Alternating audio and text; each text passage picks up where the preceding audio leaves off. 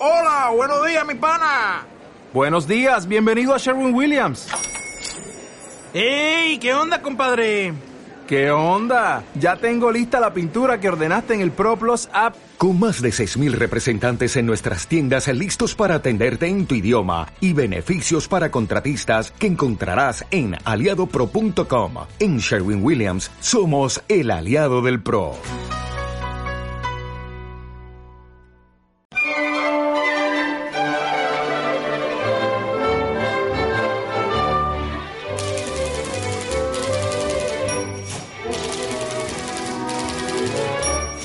La librería de Bego Beristain.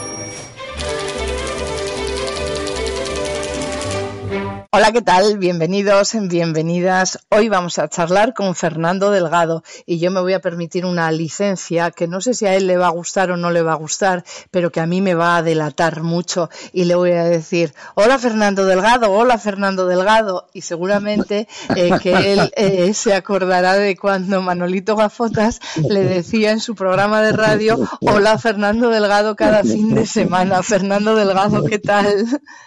Hola, Begoña. Hola. Pues nada. Encantado, encantado contigo. Sí. Porque tienes una voz además preciosa. Oye, gracias, gracias.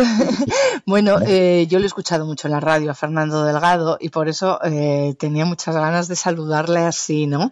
Eh, porque además es que yo recuerdo, vamos a hablar de su libro, ¿eh? vamos a hablar de todo lo que necesita ser dicho, El amor libre y devoto, que es el último trabajo de Fernando Delgado, pero claro, una persona como yo que lleva tantos años trabajando en la radio, que soy adicta a la radio, que yo creo que conozco prácticamente a todos los eh, grandes que han pasado por, por la radio, porque les he escuchado muchísimo. Claro, pues y, y, tú debes ser grande, y tú debes ser grande, porque tu voz es preciosa. Uy, qué bien, gracias, gracias.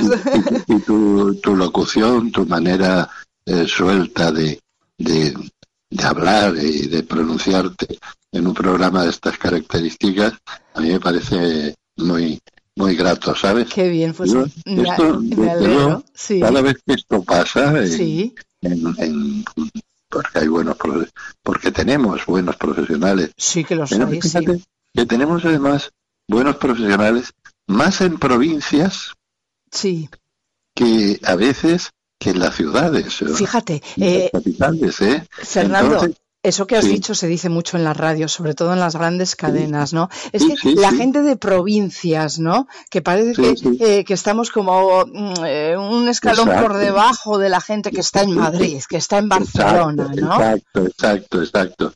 Eh, bueno, yo he tenido la gran fortuna de tener en la radio, en la radio en Canarias, eh, la gran fortuna de ser, bueno, pues creo que entonces un buen locutor, a pesar de que eh, vivíamos en el franquismo y no era precisamente em, espacios de alegría claro. maravillosos, ¿no? Pero eh, mm, hacíamos todo con, con rigor, con normalidad en la expresión, ¿no? Y, y todo esto eh, era muy gratificante, ¿no? Claro, Y ha sido muy gratificante. Y yo, eh, siendo fundador, director fundador de Radio 3 en Radio Nacional de Sí, España, sí, sí. pues tuve la posibilidad también de que eh, de encontrar buenas voces, ¿no? Mm. Unas voces estupendas, equilibradas, eh, vigorosas. Y yo eso, pues a veces no lo he podido ver en, en otras emisoras, ¿sabes? Cierto. Eh, Eh, pero todo esto, Fernando, nos llevaría a bueno hablar de tantas cosas y nos hablar, nos llevaría a hablar. Mira, ya lo voy a hilar con algo eh, que aparece en el dossier que los periodistas recibimos eh, cuando recibimos el libro de Fernando Delgado, ¿no? Y a mí lo la primera frase me gusta mucho, un ejercicio de elegante periodismo literario. Lo de elegante periodismo va muy unido también a las elegantes formas, a las elegantes voces, a las elegantes formas de comunicar, que quedan tan pocas, Fernando, y fíjate que si la crisis del 2008 a los periodistas nos dio fuerte, la crisis de, del COVID nos está dando todavía más. ¿eh? Y entonces, encontrar elegante periodismo ya es tan difícil. Sí, eh, es difícil encontrar la expresión del elegante periodismo como es, eh, como es, no es posible ya encontrar la expresión de la gente, ¿no? los pronunciamientos de la gente, la clara ordinariez, la vastedad, eh, la falta de mm, lucidez, y no solo en, la, en, muchas criaturas eh, de las que tengamos en, nuestra sociedad, sino en los políticos y en los en personajes públicos que no tienen desde luego eh, en fin eh, condición con la palabra no precisión de la palabra eh, limpieza de la palabra y, por lo tanto además a veces se entra en, en, una especie de estado de ordinariez y de vulgaridad que mm, no lleva no lleva a ninguna parte. Ahora yo he visto en, en los programas estos desgraciados, de, digo desgraciados por la desgracia que tenemos y por la desgracia que padecemos, pero en estos programas pues he visto más o menos eh, compañeros que tienen sus, sus manifestaciones, que tienen sus comentarios, gente profesional, pero de repente descubres médicos, médicos que nunca salieron en la televisión ni en la radio ni en, ni en los periódicos. Y, son, desde luego, doctores estupendos, gente magnífica que es capaz de, de alumbrar y que es capaz de iluminar a, a los espectadores y a los oyentes, ¿no? Hmm. Y esto es muy gratificante. Y esa vulgaridad y esa ordinaria de la que hablas ahora eh, también la encuentras mucho en, en las redes sociales. Mm, eh, ¿Cómo eh, afrontas tú las redes sociales? Bueno, lo de las redes sociales es una cosa terrible. Nunca el analfabetismo tuvo esta gloria de la, de la resurrección. O sea, es la glorificación del analfabetismo hmm. y de la estupidez no ha llegado a un grado verdaderamente terrible, ¿no? Es la misma ordinariez de los balcones, ¿eh? es la misma ordinariez de los patios viejos de vecindad, ¿no? Es el, mismo mal gusto ordinario de los parques, a lo mejor, en los que se jugaba, en los que eh, eh, es es un, realmente un panorama repugnante, completamente repugnante.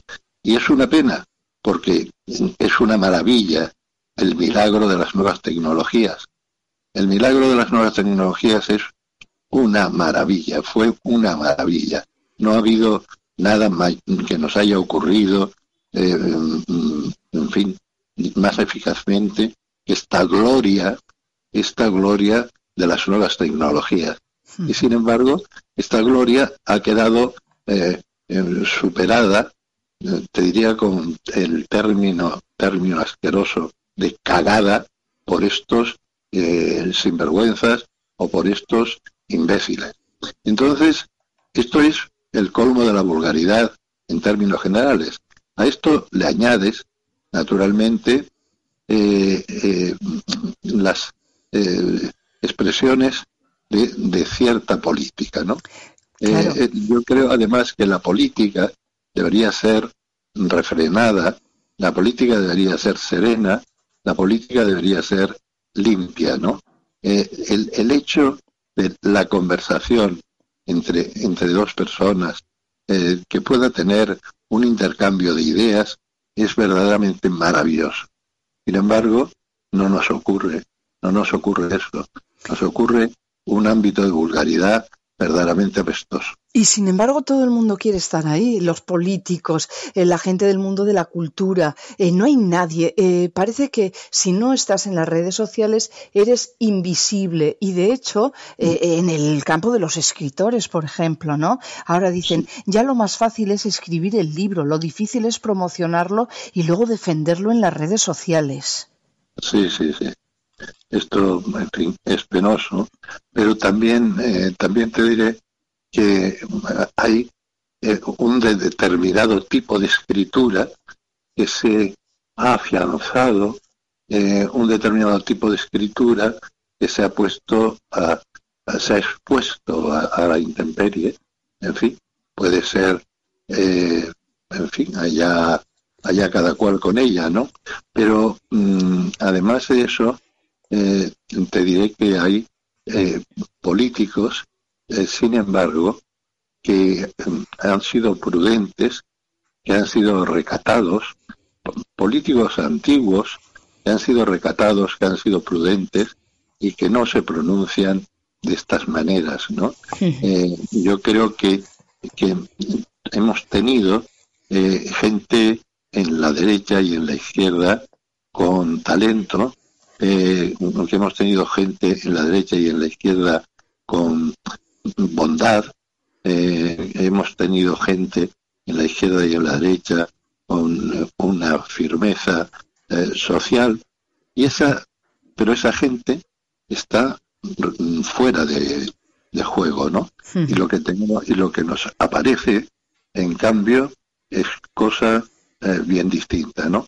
Eh, hemos tuvimos una mm, hermosa eh, recuperación de la dictadura, tuvimos una hermosa recuperación de una democracia que fíjate que nos hemos muchas veces molestado con ella, preocupado, eh, eh, hemos sido hasta insultones en lo, en lo que cabía, eh, nos han gustado unos, nos han gustado otros menos, mm, en fin, ha habido de todo, pero hemos llegado a un estado democrático verdaderamente flojo, verdaderamente absurdo, ¿no? Hmm con, con, un, con personajes verdaderamente deplorables. ¿no? ¿Y todo esto que estamos viviendo ahora puede hacer que nuestra democracia, en vez de mejorar, empeore todavía más?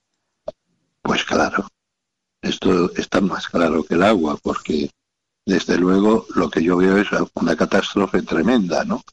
Eh, la catástrofe que nos viene, eh, el, el, el, proceso que tenemos ahora es verdaderamente terrible, no, no ya para España, ¿eh? también para, para otros países y también para, para nuestra propia Europa. Tenemos aquí una situación mm, verdaderamente calamitosa, ¿no?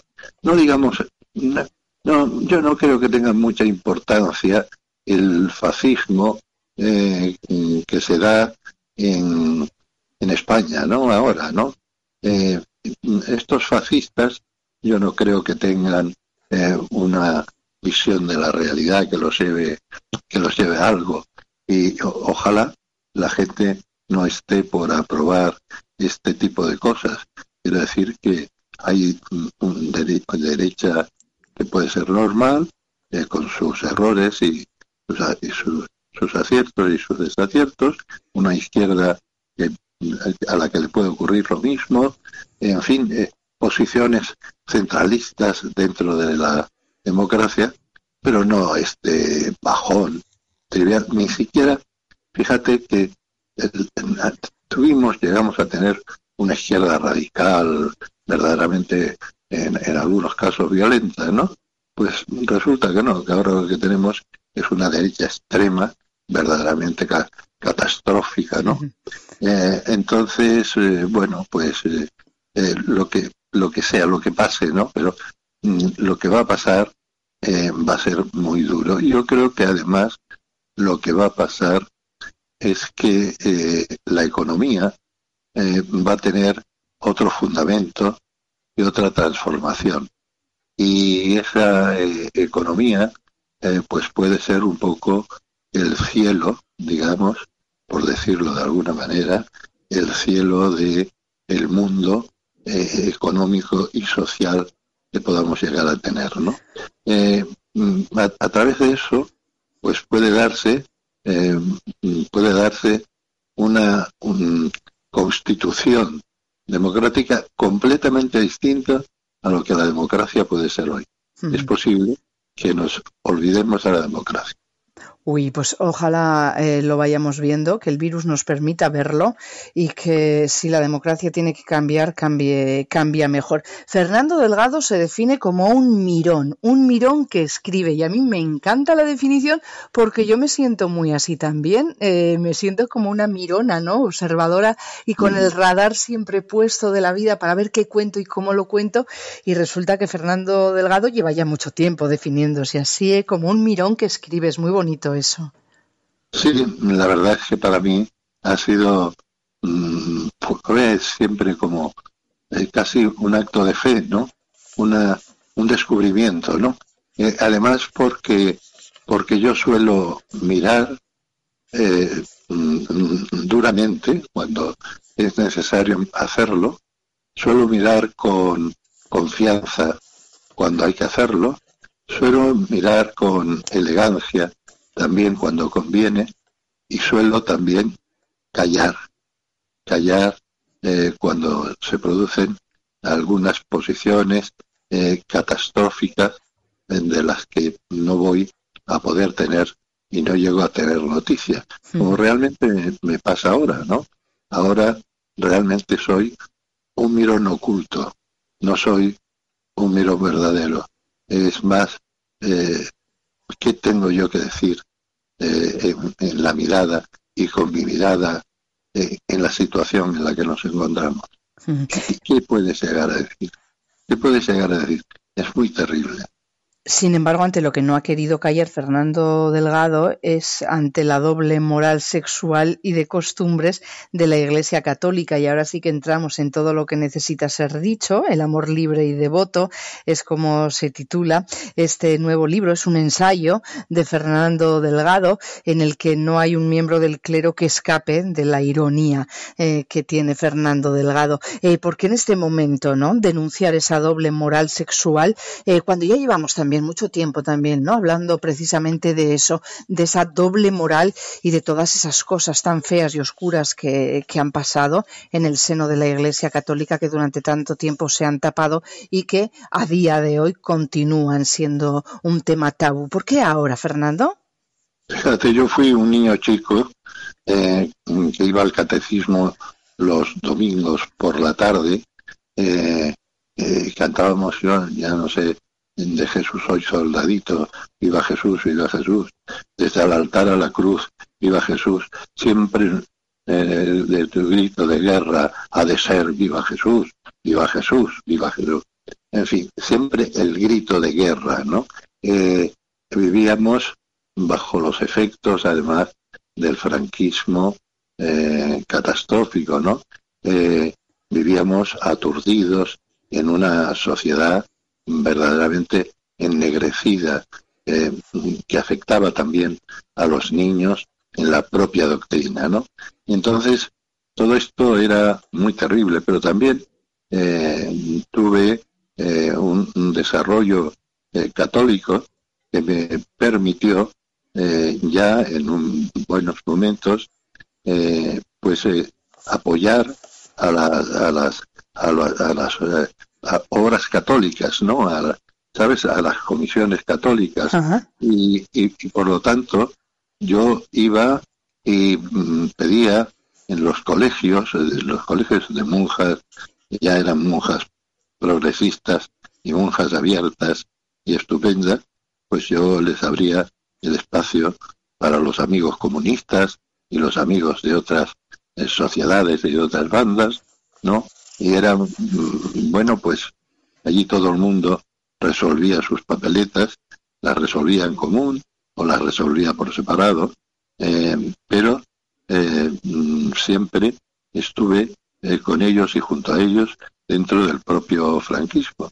Y fue es curioso porque me, me, llegaron a llamar socialdemócrata de mierda. Hmm. Y yo no sabía lo que era verdaderamente un socialdemócrata. No lo sabía, no lo sabía, hasta que aprendí lo que era verdaderamente la socialdemocracia.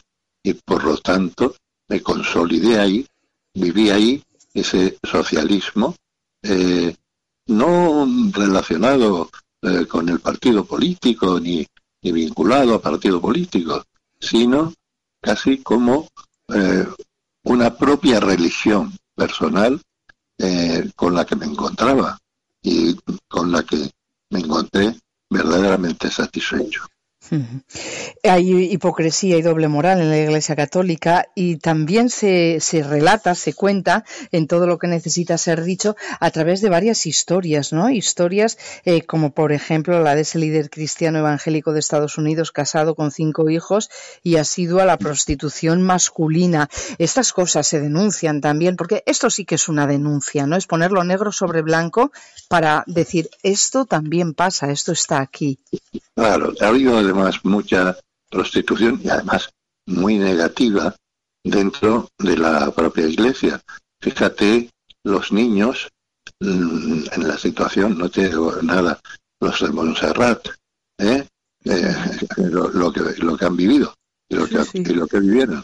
Pero los niños han sido verdaderamente maltratados y, eran niños eh, porque, fíjate, hay, hay niños hay jóvenes que son homosexuales y tienen una identidad homosexual y una naturaleza homosexual.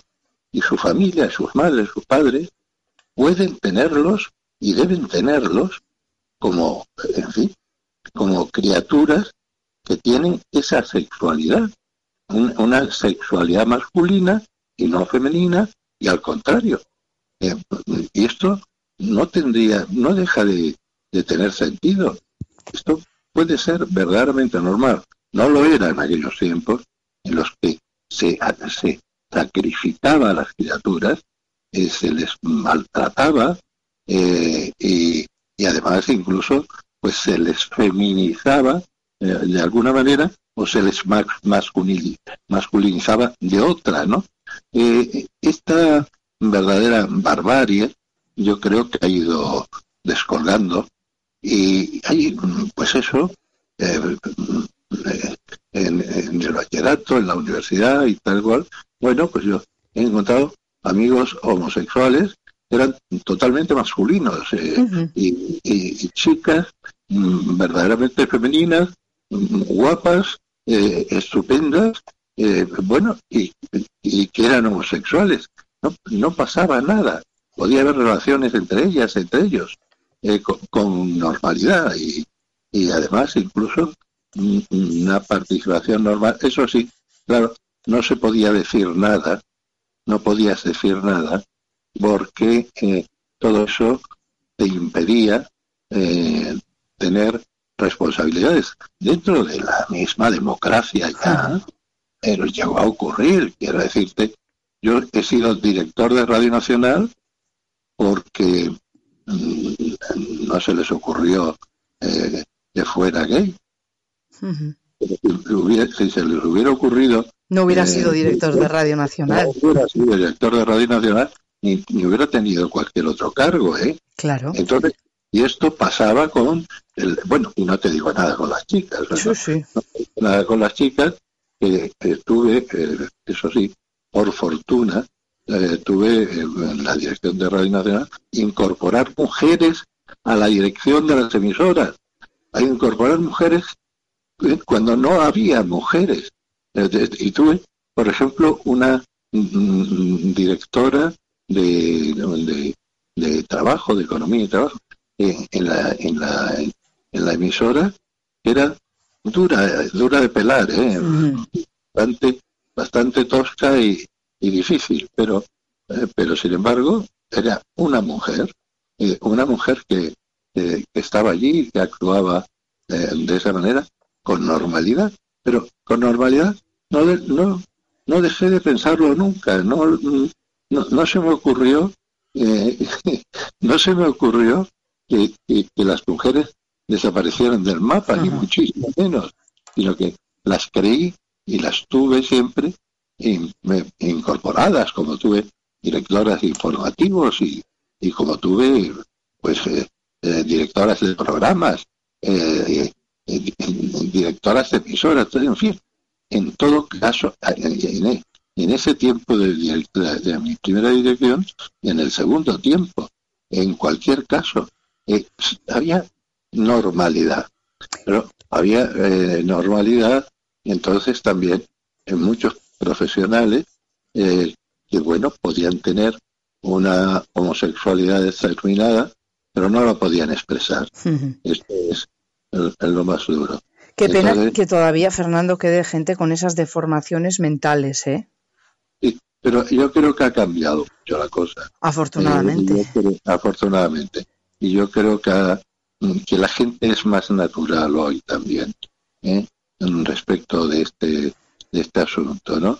Eh, desde luego Pedro Cerolo fue un gran inventor en este terreno y a José Luis Rodríguez Zapatero se le debe la, la condición del, matrimonio eh, gay eh, que se pudo fundamental fundamental no solo en España sino eh, fuera de España no y entonces esto ha sido realmente muy muy grato muy profundo y, y se ha podido realizar con normalidad de manera que mucha gente que bueno tenían tienen relación normal y son profesionales normales, pues han llegado a tener sus parejas, sus relaciones personales y, y su vida y su vida normal.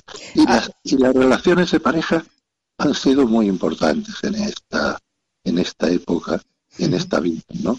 Porque estas mujeres que quedaban aplanadas ahí, tiradas en las camas, eh, mientras un, un, un bravío de estos eh, jodía por encima, eh, eh, con, con, mal gusto, esto se ha acabado.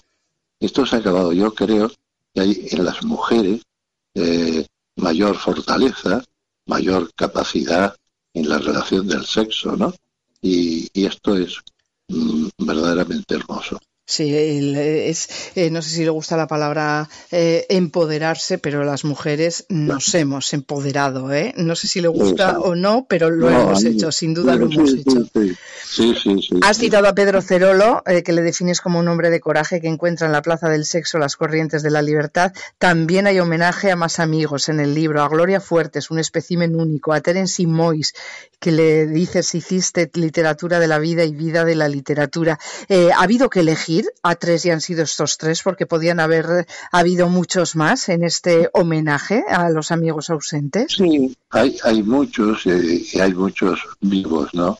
Pero estaban estos, estos tres eh, mayores difuntos y que, para mí han sido personajes extraordinarios. Eh, yo encontrarme con Gloria Fuerte, con ese personaje tan ideal, tan extraordinario, tan extraordinario. Parece mentira. Yo ahora eh, pasa el tiempo y digo, pero ¿cómo Gloria Fuerte? La Gloria Fuerte no la, no la trituraron en el Cierto, cierto. que la, en fin, que la empujaron, ¿eh? que, la, que, la, que la maltrataron también. Pero, de todas maneras, hay que ver con qué vigor y con qué naturaleza eh, estuvo estuvo presente en todo, ¿no? Y luego Terenzi era un personaje muy, muy abierto, muy expansivo, muy luminoso, ¿no? Pues mm, era homosexual, pero mm, ni, ni lo predicaba, ni se predicaba, ni nadie, bueno, todo el mundo lo tenía por, por Terenzi, ¿no? en, en, pero en cuanto, y en cuanto a Pedro Cerolo, pues no te digo nada, ¿no? Porque y, además era un chico con una masculinidad total, ¿no? Sí, sí. Eh, Pedro, eh, eh, un estudiante de Derecho magnífico, fue una criatura excepcional. yo lo conocí con ocho años en su familia, estuve vinculado realmente a esa familia, al padre, a la madre, a los hermanos, pero y después eh, realmente eh, siempre que siempre los he querido mucho por supuesto pero mm, quiero decirte que luego fue más tarde ya en Madrid cuando traté más con él y tuve más vínculos más vínculos con él y estuvo más arraigado no eh, hasta que me vine yo eh, para Valencia y él también apareció por aquí, como aparecía por tantas partes de España de esa manera verdaderamente entregada. ¿no? Eh, en este nuevo libro, en todo lo que necesita ser dicho, eh, se hace también un repaso por la vida y milagros de los últimos papas, de Juan Pablo, de Benedicto, de Francisco. Eh, para descubrirles hay que leer el, libro, para descubrir lo que dice Fernando Delgado y cómo analiza sus figuras. Si tuviese que darnos un titular de cada uno de los tres. Pues mm, mm, tendría que darte un titular de Pablo VI. Fíjate, eh, Pablo VI fue un, gran luchador y un hombre de una serenidad extraordinaria, un hombre enormemente bondadoso, ¿no?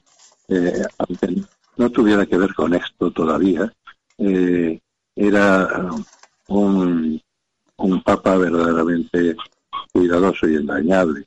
Desde luego no puedo decir nada Juan 23 fue un transformador de la propia iglesia, la modernizó, eh, en fin, eh, a saber eh, a dónde podíamos haber llegado con Juan 23, hmm. pero no nos dejaron una, una criatura.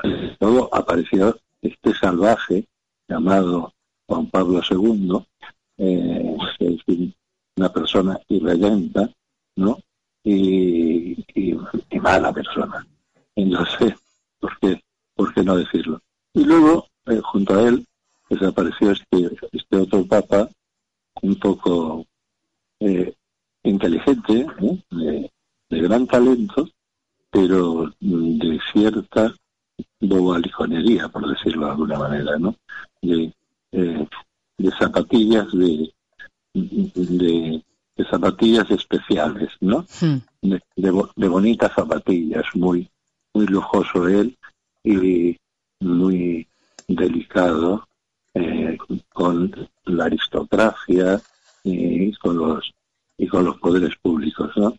Este mm, personaje no era precisamente un, un padre de los pobres, a mi modo de ver.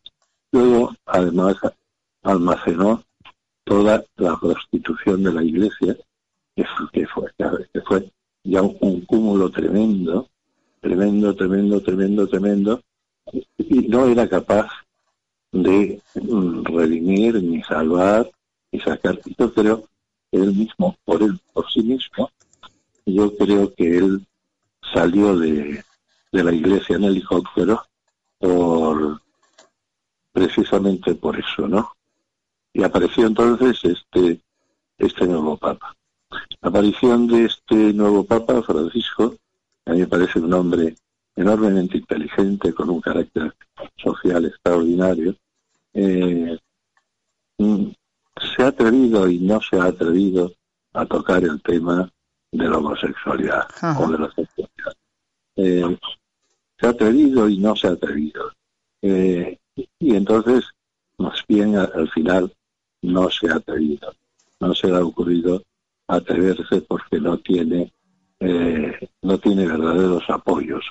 Con lo cual, eh, es, bien es posible que, bueno, que acabe en, su tumba sin que esto sea posible. Pero a lo mejor sí puede encontrarse con algún otro redentor. Eh, yo desde luego encontré con, con un, cardenal extraordinario, el cardenal de Milán, y, tuve con él muy buena relación, y él tenía eh, mucho cuidado y reparación con la sexualidad, ¿no? Sí, sí. Eh, a tenerla. Y yo creo que hubiera sido una persona aguerrida y entregada, ¿no? Pero creo que es difícil. De todo eso eh, ha resultado, resulta un poco difícil. Pero la iglesia se, limita, ¿eh? La iglesia baja de, de contenido, ¿no? La iglesia mm, yo creo que se apaga, ¿no? Fernando, vamos a quedarnos con una palabra, vamos a quedarnos con periodista, escritor. poeta, político. ¿Con cuál nos quedamos? Pues mira, con periodista, desde luego eh, fui periodista desde tan pequeño, desde tan joven. Eh, los periódicos me gustaron tanto. Mi abuela fue tal lectora de periódicos y yo en medio de ellos eh, casi fui un niño periodista, ¿sabes? Eh, de, manera que en eso, pero eh, luego también fui un, fui un niño sacerdote, ¿sabes? Eh, tenía, yo tenía mis capillas y sacaba mis procesiones. y era un niño muy habituado a, a, esas cosas. Pero aparte de esto, más fundamental, el periodismo me dices después que ¿Qué me decías además del periodismo? Periodista, escritor, poeta y político. Sí, bueno, escritor, desde luego, eh, lo he sido con, con toda confianza. Es más, yo creo que he sido más escritor que periodista, porque eh, nunca quise ser, y muchas veces me invitaron a hacerlo, un, un cronista de cualquier país, ¿sabes? Y, un corresponsal eh, de nada, ¿no? eh, quise ser siempre un periodista que tenía pues la, la llaneza de la propia literatura y que me permitía además escribir con, con holgura, ¿no? Con, tranquilidad. Pero además, claro, tuve la radio. La radio, la radio fue para mí un prodigio. La radio me la inventaron, ¿no?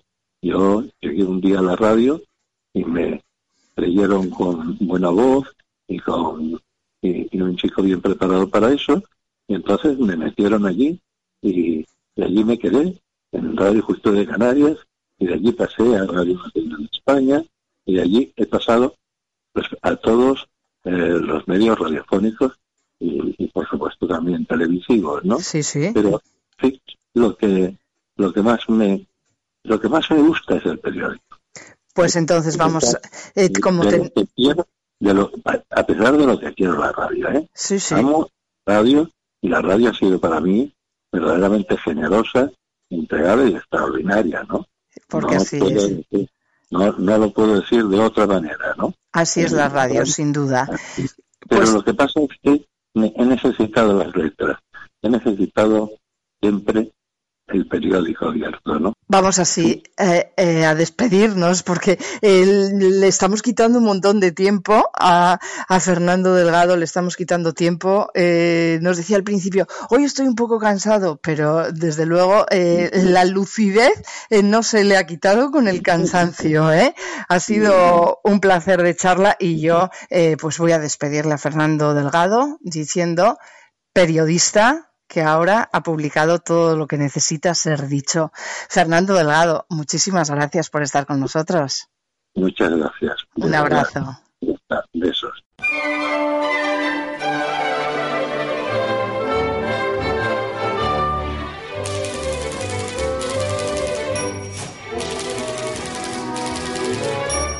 La librería de Bego Beristain